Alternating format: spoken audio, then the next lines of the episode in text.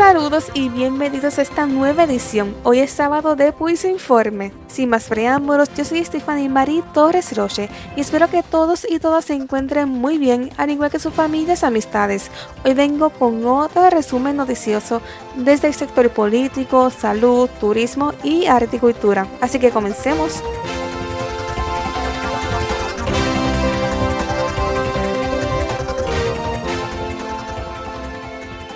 En el sector político, el presidente de la Comisión Estatal de Elecciones, Ernesto Dávila, renunció el jueves con efectividad inmediata a su puesto tras las fallas en las primarias de agosto. Además de eso, el publicista argentino Ramiro Argulla espera llegar a un acuerdo económico con la candidata a la gobernación por el movimiento Victoria Ciudadana, es decir, Alessandra Lugaro, luego de que el aspirante publicara un anuncio que, según Argulla, él realizó en el 2009. De no llegar a un acuerdo económico, el publicista está dispuesto a demandar a Alessandra Lugaro.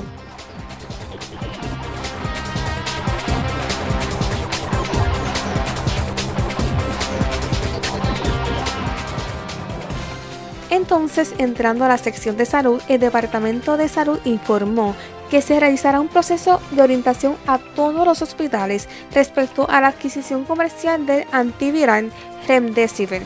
Este medicamento se ha utilizado anteriormente como tratamiento a los pacientes con COVID-19.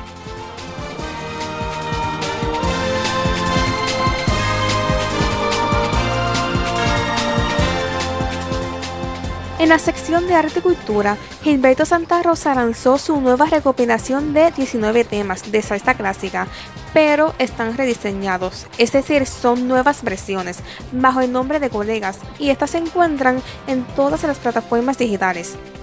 Además de esto, el cantautor Pedro Capó está listo para el lanzamiento de su nueva producción discográfica que estará disponible el próximo viernes 18 de septiembre.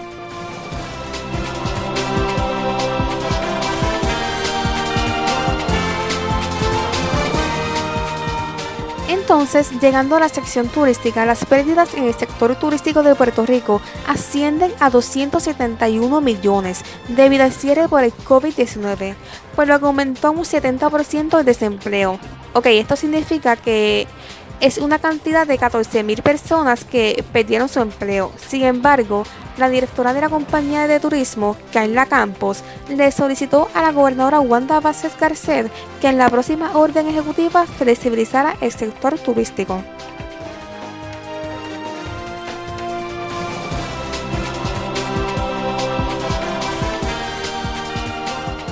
Bueno, y con esta información hemos culminado esta octava edición del Pues Informe. Y como yo siempre les recuerdo en todos los episodios, no olviden usar su mascarilla, mantener el distanciamiento social y el lavado constante de manos. Para los y las radioescuchas, para Pulso Estudiantil, les informó esta servidora Stephanie Marie Torres Roche. Mucho éxito en la semana, cuídense mucho y hasta la próxima.